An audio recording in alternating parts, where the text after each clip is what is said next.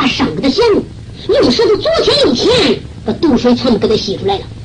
大嘴一松，一扭头，哇啦一声把毒水吐出。再看元帅江文的伤，通红红的肉一张。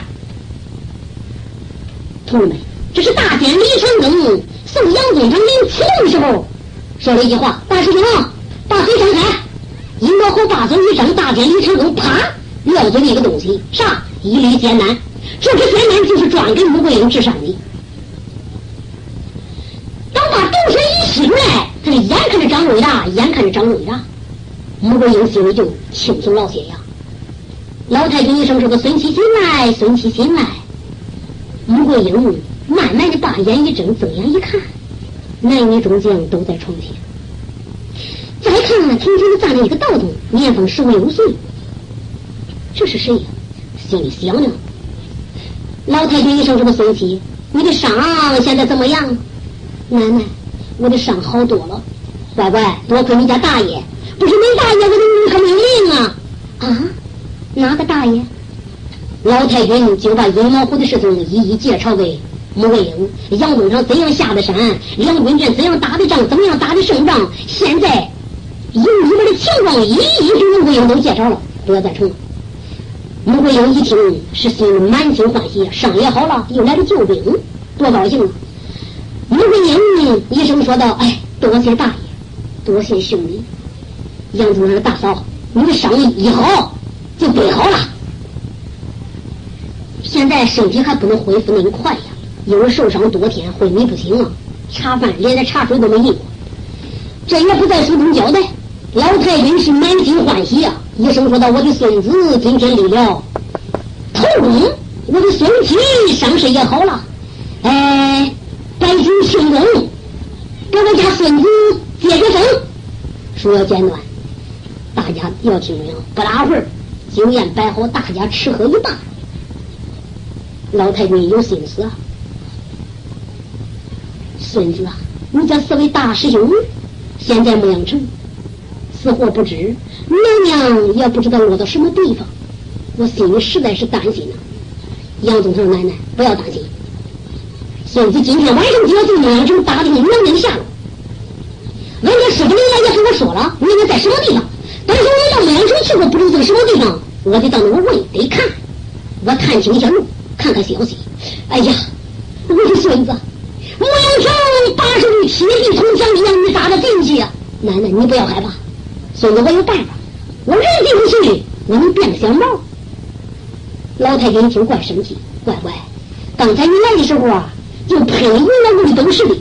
奶奶，觉着你年龄小，乖乖，奶奶不但没生气，而且还高兴。你这会又说你能变个毛？你真的惹奶奶生气呀？你咋能变毛啊？奶奶，你不是不知道不相信吗？俺家这么十年来，我拿一个万年老皮，说我要进城或者是盗宝或者是救人，人进不去的话，就把毛皮上身上一披，就可以变小毛进城了。哦，孙子，变一下叫奶奶看看。好，杨宗成将身出力大帐，来到天帐无人之处，万宝能的把毛皮掏出来，上身上一披，一拉门，变了一个小毛，这是这个呀，无人处才能变，在无人处才能脱毛皮呀。你说杨宗成都变一个小毛，四处一蹬，腾，来到前帐上，老太君怀里一扑，老太君一听小毛的毛声，抱到怀里了，一看，咦，真醉呀！粉笔的粉眼，粉嘴唇，粉粉嘴唇，缩了一半四个小白旗子，长得真真的小毛啊，真是个仙毛啊，毛啊！你就是我的孙子宗长吗？那个小猫喵，那个小抓这个挠挠那个那个挠挠，老太君可高兴了。男女中将围着，心里非常高兴。这也不在书中交代。杨宗成就看，蹦到这个人身上，蹦到那个人身上，那就是意思就是啥？哎，我走了，要对牧羊城探听消息。他蹦过来一圈，就看大一万一名，嘟嘟嘟嘟嘟嘟嘟嘟嘟嘟嘟嘟，所以大军长离开天朝宋营，准备回牧羊城打探娘娘的下落。去。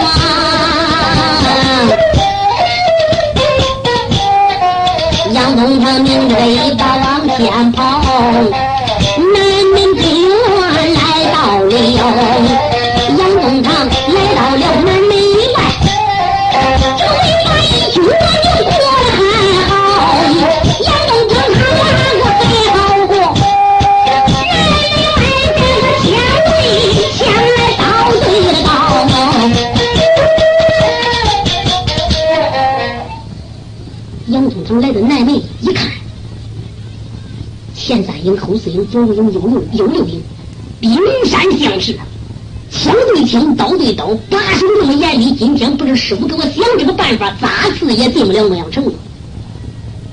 那他这大摇大摆的行走了。他一来一领腾腾蹦的这个腾腾蹦的那个，等来到城墙跟前，他一三二一，一来一领腾蹦到城墙上。等你蹦到城墙，这个时候天啥时候？红梅西坠，天色渐晚。杨宗昌都站在这个城墙上，四下一瞧，看看大宫里也上了灯了，那个晃晃大鼓通通通通通，那个人嚷嚷嚷嚷嚷，他妈喝凉一匹，喝凉一匹呀！哎呦嘿，兄弟二哥看着点，天朝来能人了，别叫个夜晚摸进城，看着点喽。杨宗昌心中暗想：老乖乖。让你身上长十六个眼，也看不住老爷进城了。杨宗长看看里头，看看外头，那个大街上夜明珠跟白昼相似啊！人来人往，打扮闲欢，红男绿女来回不断，七八的坐轿的呀！拖拖拖拖拖拖拖！杨宗长心中暗想：这我先上哪去？知不道明明住在哪里？那元帅得知道。我不免先到元帅府找个元帅，我用身边黑虎的叫他给我说实话，找出娘娘的下落。他又愿意给我说，倒还罢了；不愿意给我说，我先把大帅撤了。军中无帅就跟无头一样，哎，到那时候就好办了。杨宗成主意一一定，腾从城墙上蹦下来，蹦下来城墙，他顺坡大道。等来到十字街口，上黑溜一堆，那个人来人往，川流不息，来往不断呐。元帅府在哪个？两城他就没来个三趟五趟，这是头一趟。哪个地方是元帅府？他怪有点发愁。他东一趟的、西趟的、南趟的、北趟的，不知道他穿路多趟。眼看都到定更了，也没着落。杨忠就说：“我能白来一趟吗？”就知不道元帅府，也找不到娘娘的下落，也不知道俺四个哥哥在哪个地方压着，这咋办呢？他蹲到那个黑楼底下发愁。杨宗昌正在发愁，乱的赶到八个人都问不住。就看打正东，影影绰绰，影影绰绰来两个人，远看好像打着两个灯笼，来的越近，看的越清。杨宗昌一看，呀嗨！头上打着毛头袄子，身上穿着花坎夹子，下边是满脸的大花鞋。哦，这是丫鬟，哪府的丫鬟？一般的穷人家是用不起丫鬟呀。这元帅是个女的，是不是元帅的丫鬟？对，我得跟着听听，看这两个丫鬟上哪去？打着灯笼，这黑半夜出来弄啥来？杨宗长想，这两个丫鬟就来到跟前了。来到杨宗长跟前，擦身而过。那杨宗长是个小毛在黑影的蹲着，他也看不着呀。在等杨宗成头，在后边黑影里躲过去了。紧跟，这是哪个两个丫鬟？那就是元帅的两个丫鬟。所以说乱了该闹哎，他正找元帅府找不着，眼碰见元帅两个丫鬟，你想他能找着元帅府不？两个丫鬟弄啥？同志元帅江美荣啥不爱最爱毛了，打了一天仗，败仗而归。心里有点烦恼，一直到现在忘了喂毛了。在这新月之屋到黑了，像点毛似的。一喂没喂，一看还没喂毛的东西。两个丫鬟打着灯笼下了楼，来买点心喂毛了。两个丫鬟紧走慢走慢走紧走，来到十字大街上北一拐，燕好那个地方一个杂货铺。你说就在这个时候啊，那人都关门了。不过他是成年人上这来买，啊，都认识他。丫鬟春红一拍门板说：“开门，开门，开门！谁呀？我丫鬟春红。哦，天到这是么啥事啊？哎，买的点心味毛。好好好，我给你开。说罢以后，就看呼啦把门开开。他到这时候才买呀。你不知道，元帅打了一天仗啊，心里有点烦恼。打了败仗，天朝来了猛人啊，来了元小将，杀伐骁勇，一个战场上就战战胜了三四员将，连大帅都给战败了。说这个大帅呀，心有点不悦，也忘了喂猫了。想起喂猫还没有点心，俺来买点点心喂猫来。说好，哎，我给你包。不大会儿，等把点心包好，把钱一付。两个丫鬟打着灯笼出了要杂货铺，就直奔元帅府。杨宗成心里暗想：可该我拽了，我正找着元帅府来，今个跑也跑不掉你。俩丫鬟在等，小谋随后紧跟，咱叔要简单为妙。紧走慢走慢走，紧走上东一走上北一拐，上北一拐又上西一拐。杨宗昌抬头一看，元帅府看着了，乖乖怎么知道在这个点旮旯里头啊？门外半个。刚扫八里院门，一个个枪对枪，刀对刀。杨宗长心中暗想：我要不是变毛，哎，我有天大的本事也进不了元帅府。两个丫鬟领着杨宗，领了两个丫鬟头前带路，他不知道杨宗长在后边跟着进了头道院门，来到二道院门，到了三道院门。过了这三道院门，两个丫鬟直奔东楼，杨宗长跟着也上东楼。两个丫鬟站到东门前去叫门，元帅将门人呼啦把门开开，不开门倒还罢了，一开门杨宗长一看，呀嗨，这个龙不知道还怪漂亮。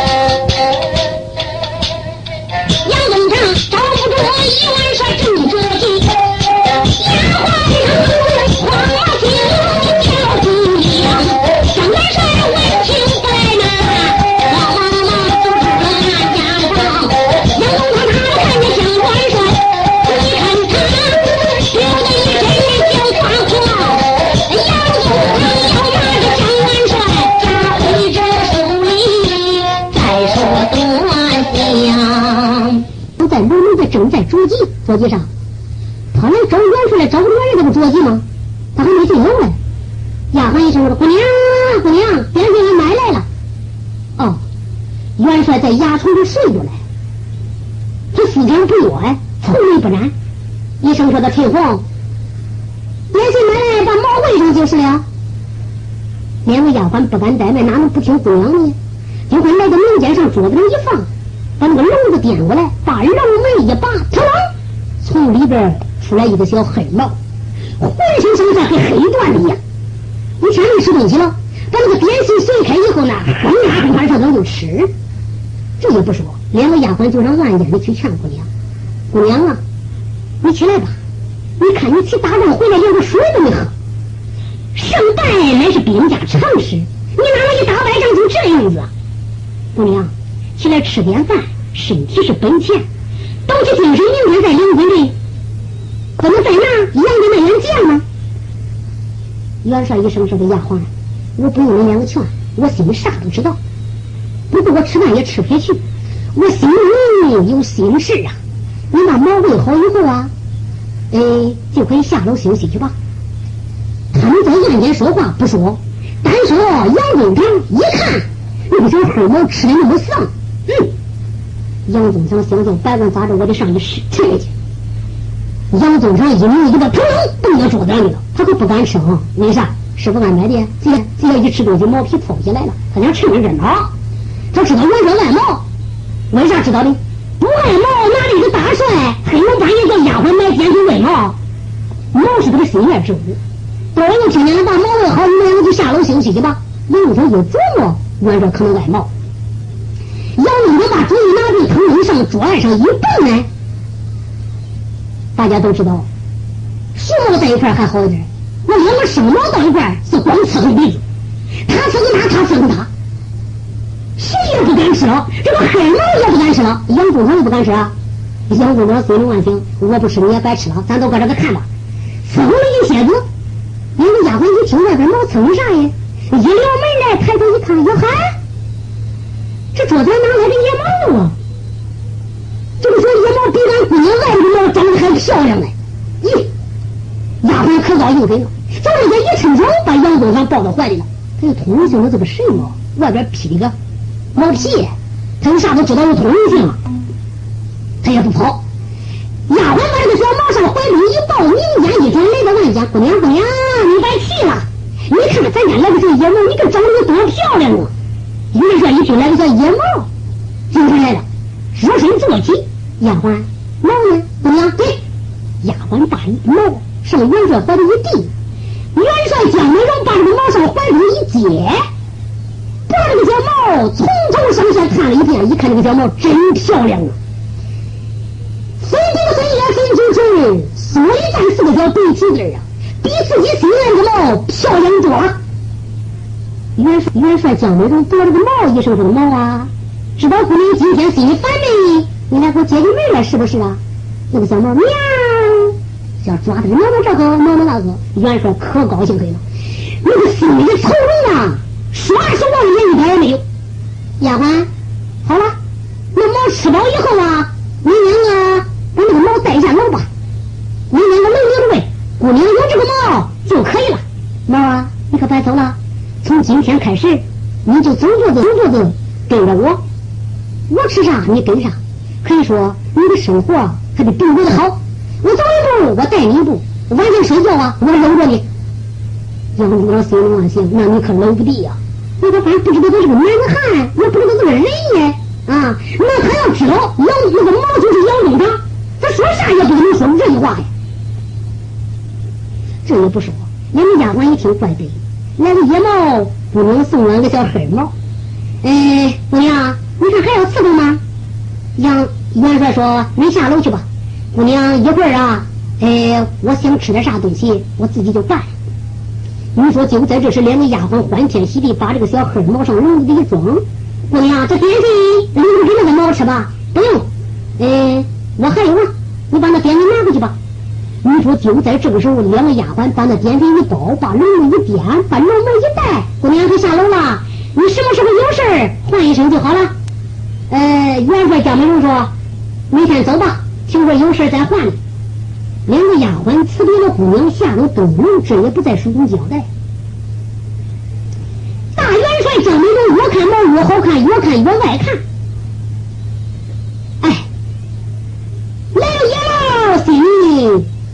继续老些烦闷苦恼。